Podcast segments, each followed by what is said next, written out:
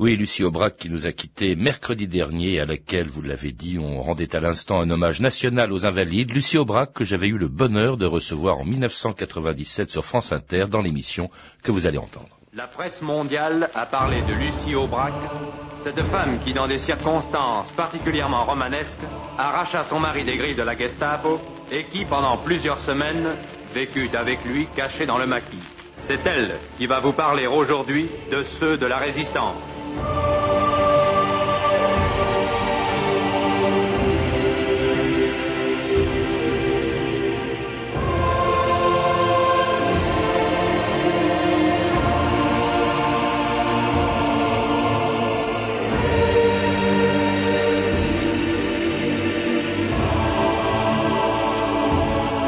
Deux mille ans d'histoire.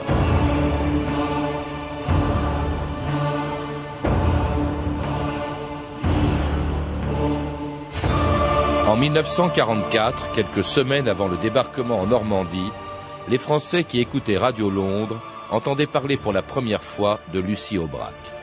Après plus de trois ans passés dans la clandestinité, elle était arrivée en Angleterre pour devenir et pour rester pendant longtemps une des voix les plus célèbres de la résistance. Dans le mouvement Libération, avec son mari Raymond Aubrac, elle venait de mener dans l'ombre un combat commencé dès 1940 contre l'occupant allemand et ses collaborateurs de Vichy. Mais pour Lucie Aubrac, la guerre n'était pas finie. Le mot résistance, disait-elle, doit toujours se conjuguer au présent. Et c'est pourquoi, bien après la libération, elle a été de tous les combats contre toutes les oppressions et toutes les injustices. Comme elle l'était en 1944, au micro de Radio Londres, quand elle continuait d'encourager les Français à rejoindre la résistance dont elle parlait au présent, comme si elle était encore dans la clandestinité. Il ne faut pas vous imaginer que nous sommes coupés du monde.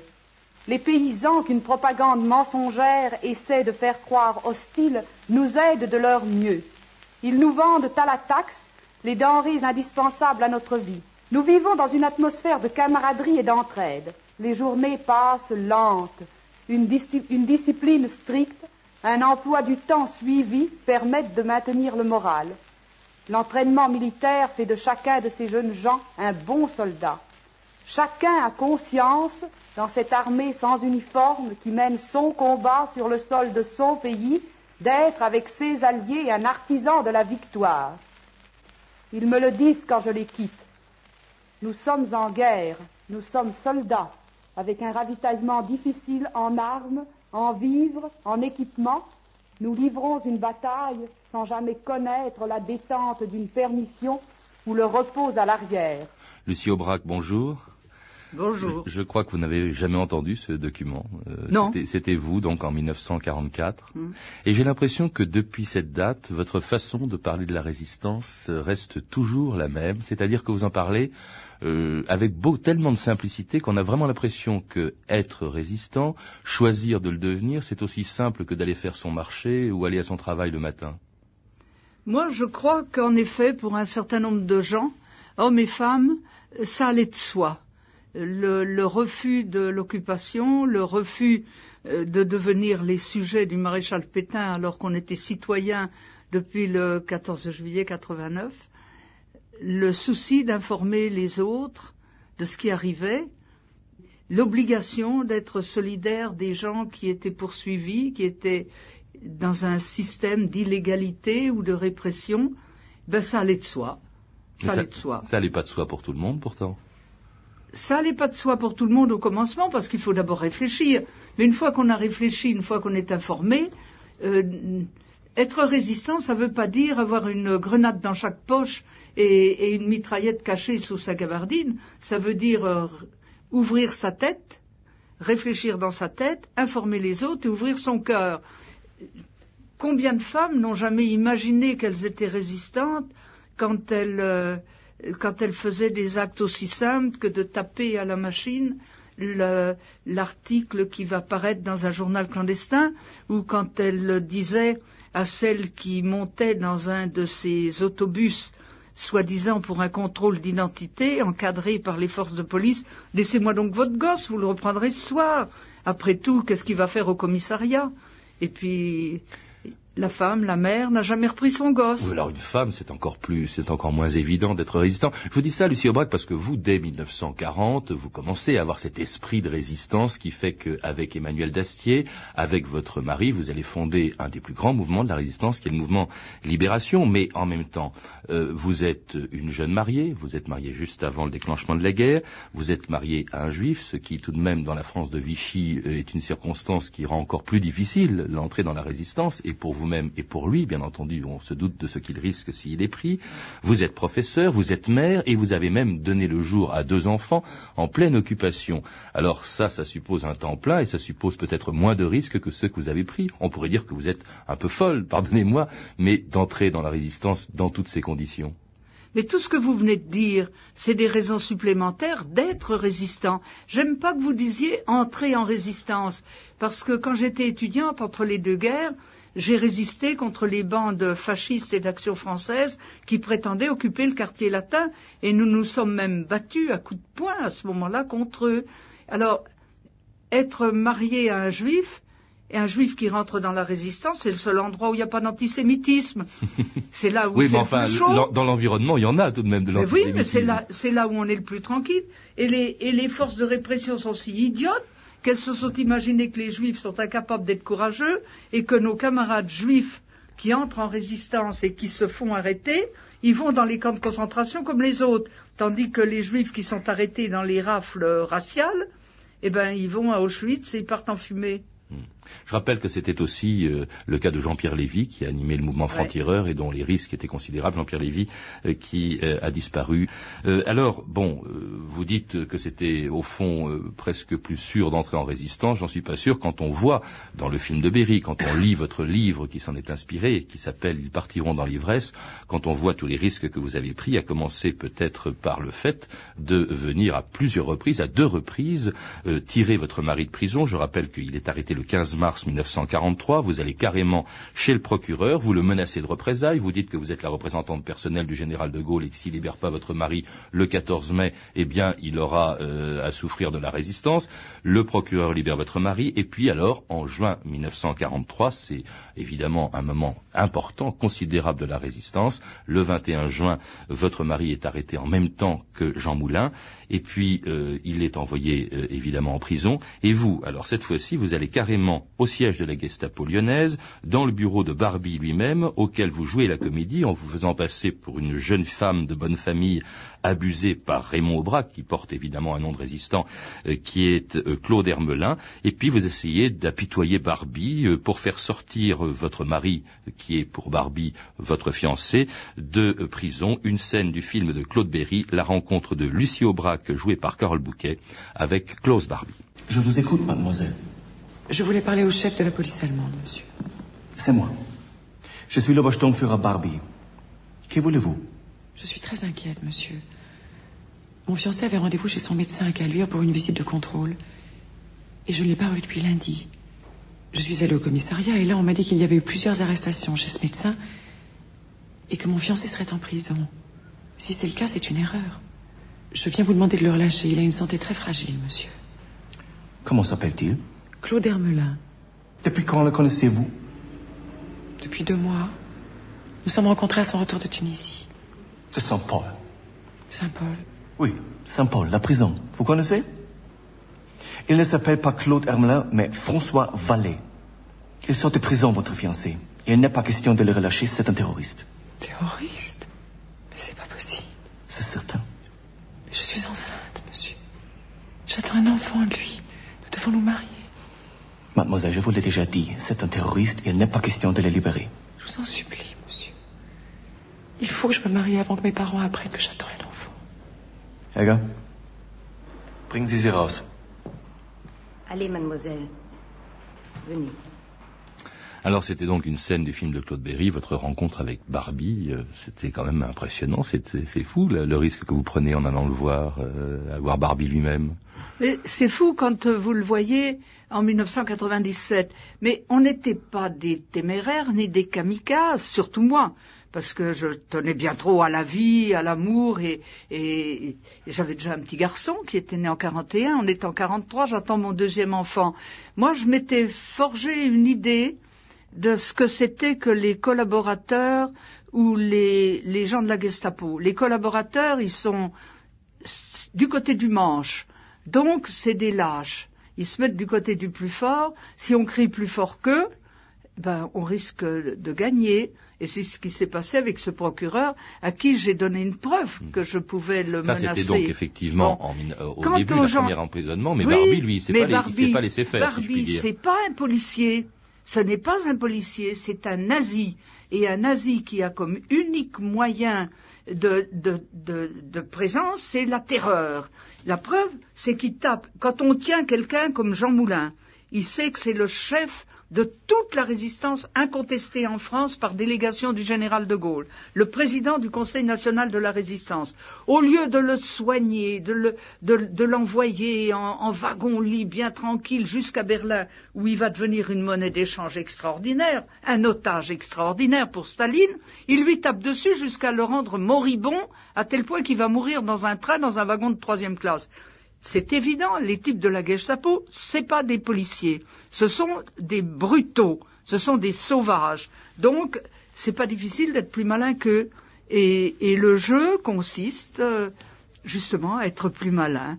Je crois qu'on a été beaucoup à faire ça, vous savez. Alors vous avez été plus malin, non pas ce jour-là, parce qu'enfin Barbie n'a pas libéré votre mari, mais vous, vous l'avez libéré le 21 octobre 43, quatre mois après son arrestation, euh, en organisant euh, un véritable, euh, une opération rocambolesque, puisque c'est dans le fourgon cellulaire qui le transportait que vous l'avez littéralement arraché à coups de mitraillette des griffes de la Gestapo.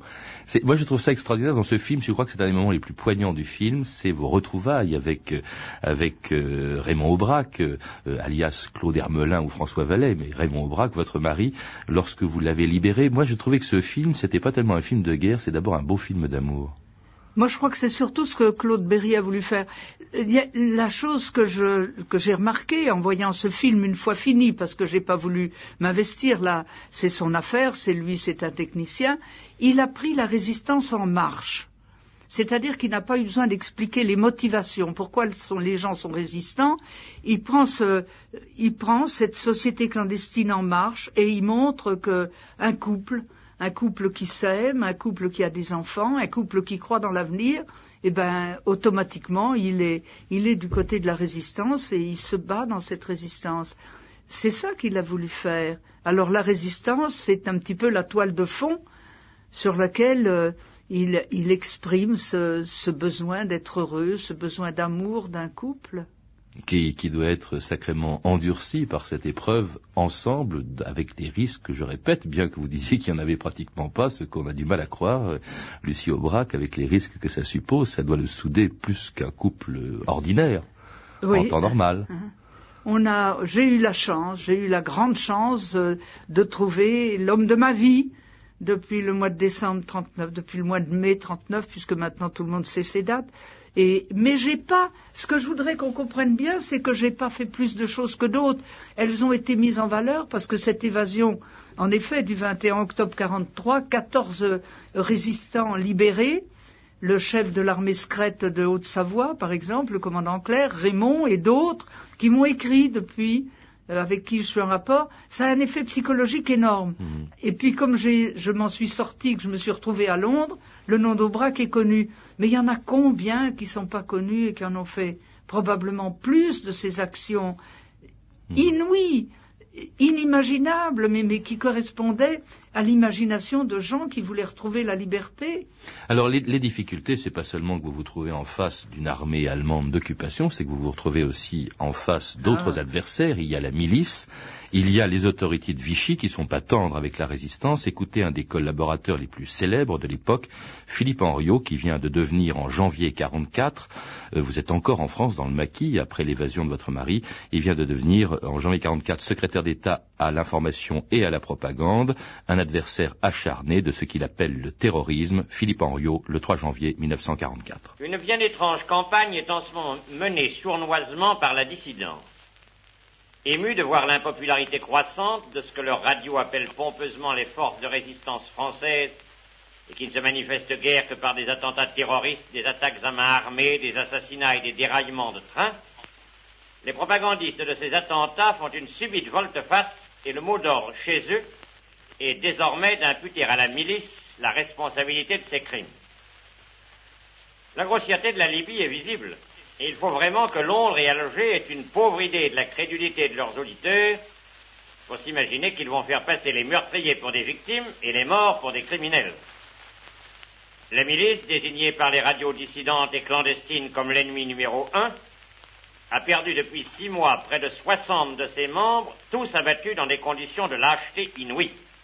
Les responsables de ces meurtres qui reculent les bornes de l'horreur, c'est vous, messieurs des micros de Londres, de Boston, d'Alger ou de Brazzaville. C'est vous qui avez soufflé inlassablement la haine au cœur des Français qui vous écoutent. Si j'en crois à Philippe Henriot, je devrais avoir peur d'être avec vous, euh, Lucie Aubrac, quand on voit comment il vous traite, terroriste. Bon, c'est vrai que vous vous battez avec des mitraillettes et des grenades. Oui, on a quelques armes. Moi, j'aime bien parler des armes de l'esprit parce que les armes en vrai, on les a dans nos groupes francs, on les a dans les maquis, on les a dans des attaques spéciales, on a du plastique quand euh, nos camarades font sauter les trains, mais on n'a jamais fait sauter de train de voyageurs dans la résistance. On n'est pas des terroristes. On n'a jamais attaqué, lancé des grenades dans un grand magasin. On les a lancées dans ces restaurants que les Allemands se réservaient. Réservés à l'armée d'occupation. Au cinéma, réservés à l'armée d'occupation. L'opinion euh, des gens, parce que je sais que Philippe Henriot était très efficace, on vient de l'entendre dans Ah ses oui. propos à la radio. Est-ce qu'elle était sensible à ce genre d'argument, à votre avis? Oui, il y avait, un certain nombre de gens qui étaient sensibles à cause des représailles allemandes. euh, qui, évidemment euh, prenaient n'importe qui quand, euh, ensuite on, va pendre euh, 15, euh, 15 résistants à Nîmes, euh, 99 à Tulle, quand on va détruire des villages entiers, c'est évident que l'opinion est dit est-ce que ça vaut la chandelle? Mais il y a tout de même, ça nous vaut quand même des adhésions.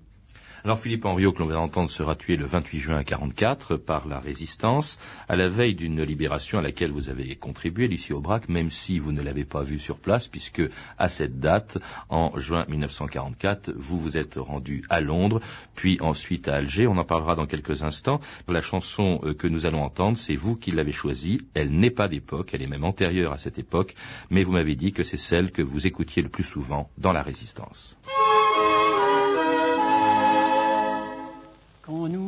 Nous chanterons le temps des cerises et Guéra signal et merle moqueur seront tous en fête. Les belles auront la folie en tête et les amoureux du soleil au cœur. Quand nous chanterons le temps des cerises, sifflera bien mieux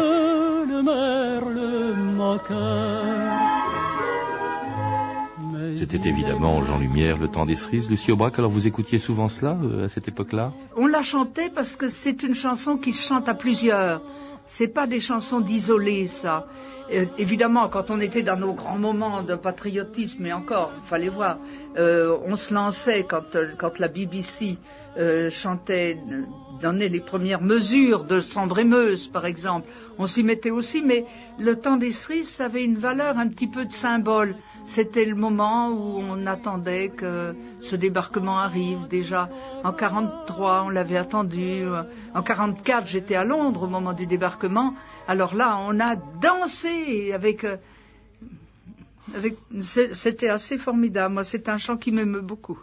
Bah effectivement, le temps des cerises est proche. Je rappelle qu'après l'évasion donc rocambolesque, spectaculaire de votre mari, euh, grâce à vous, Lucie Aubrac, euh, en octobre. Pas grâce à moi toute seule. Non, non, on était 11 et puis ils sont sortis à 14 de ce camion. Faut pas dire grâce à moi, je suis pas autrement que les autres. En tout cas, vous partez euh, à Londres le 8 février 1944. Quatre jours après, parce que vous partez quand même dans un état de grossesse avancée, parce que ce que vous avez dire. dit à Barbie était entièrement faux, sauf effectivement le fait que vous attendiez un enfant. Oui. Et il naît quatre jours après votre arrivée à Londres, le 12, euh, votre petite fille Catherine, votre deuxième enfant. Et puis vous allez ensuite bientôt rejoindre Alger, parce que vous allez être une des toutes premières parlementaires en France. Vous allez siéger à l'Assemblée consultative d'Alger. Et c'est de là peut-être que vous apprenez effectivement le, le débarquement du 6 juin, la libération, euh, à laquelle vous et tant de résistants ont contribué. Écoutez peut-être euh, une libération qui ne fait aucun doute dès le mois de mai. Écoutez justement une des dernières émissions de Radio Londres, le 1er mai 1944. Honneur et patrie, voici le poste de la résistance française. Ainsi s'achève le dernier des premiers mai de combat. Il aura été le plus unanime et le plus farouchement décidé des jours de lutte. Dans toute la France, l'ennemi a pu mesurer l'étendue de la menace qui le guette. Il sait que désormais, peu de temps le sépare de l'exécution. L'heure de l'action décisive va sonner bientôt. Il n'est plus pour les patriotes que de l'attendre avec calme et résolution. Notre rôle est terminé. Demain, nous vous dirons adieu. On peut, sans être prophète, prévoir que ce mois de mai, dont le premier jour fut un jour de lutte, ne s'achèvera pas sans que de nouveau la douceur de son soleil n'éclaire de rudes assauts. Ce sera notre destin d'avoir vécu en des temps historiques. L'an prochain, nous pourrons penser au muguet. Aujourd'hui, il n'est de pensée que pour la guerre, il n'est de chant que ceux de la résistance.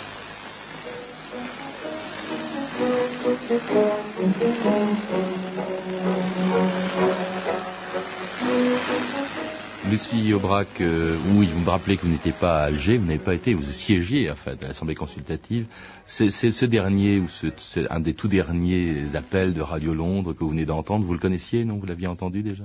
Je l'ai entendu, non j'étais quand on l'a rédigé. Vous savez, il y avait une équipe à la radio de Londres extraordinaire, de gens qui faisaient ça avec tout leur cœur, en essayant de, se renseigner sur ceux qui venaient d'arriver en France, pour pas dire un mot qui tombe à faux, pour ceux qui étaient dans le combat, qui étaient, qui étaient dans l'oppression, qui étaient dans la répression.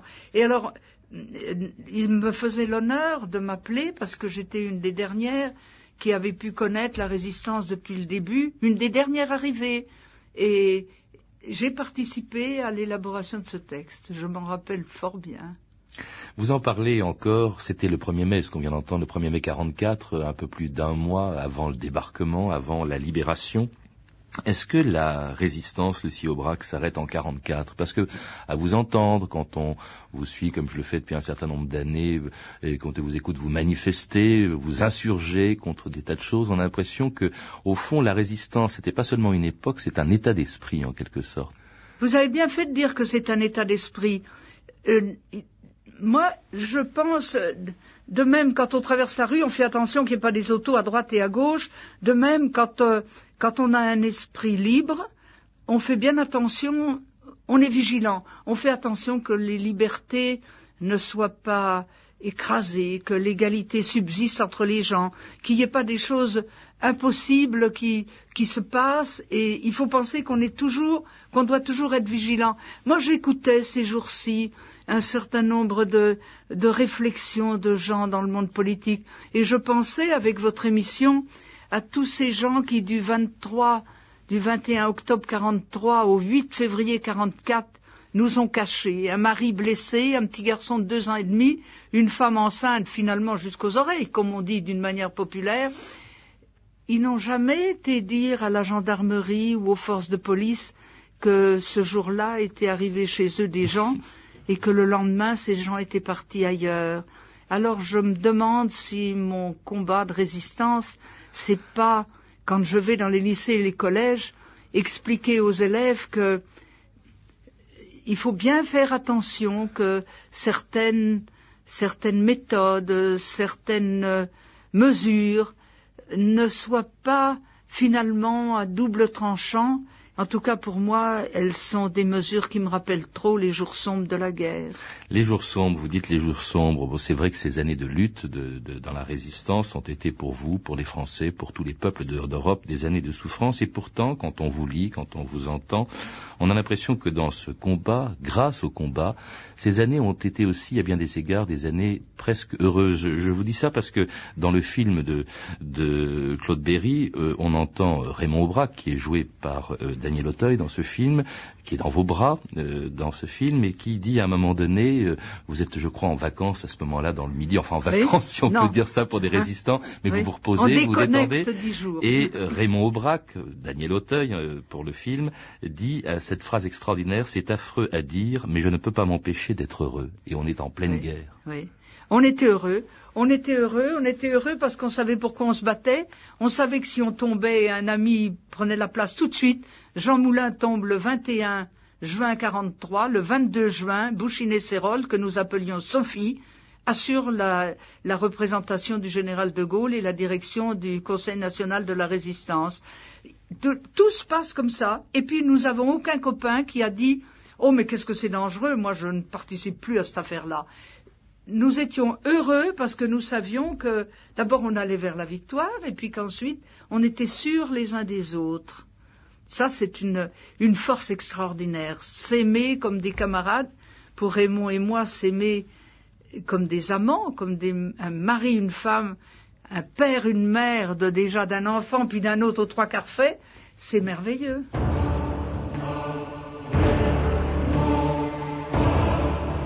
Et c'était Lucie Aubrac que j'avais reçue en 1997 dans l'émission Les Jours du siècle au moment de la sortie du film que Claude Berry lui avait consacré. C'était avant la polémique euh, détestable provoquée par de soi-disant révélations de Barbie et accusant Lucie et Raymond Aubrac d'avoir été responsables de l'arrestation de Jean Moulin, une calomnie qui avait profondément atteint Lucie Aubrac à laquelle nous voulions rendre hommage aujourd'hui, comme la République vient de le faire à l'instant, aux invalides. Lucie Aubrac dont on peut lire deux livres qui sont des leçons de courage et d'espoir. Ils partiront dans l'ivresse et la résistance expliquée à mes petits-enfants, tous deux publiés aux éditions du Seuil. Vous avez pu entendre un extrait du film Lucie Aubrac de Claude Berry avec Carole Bouquet dans le rôle titre disponible en DVD aux éditions Pathé.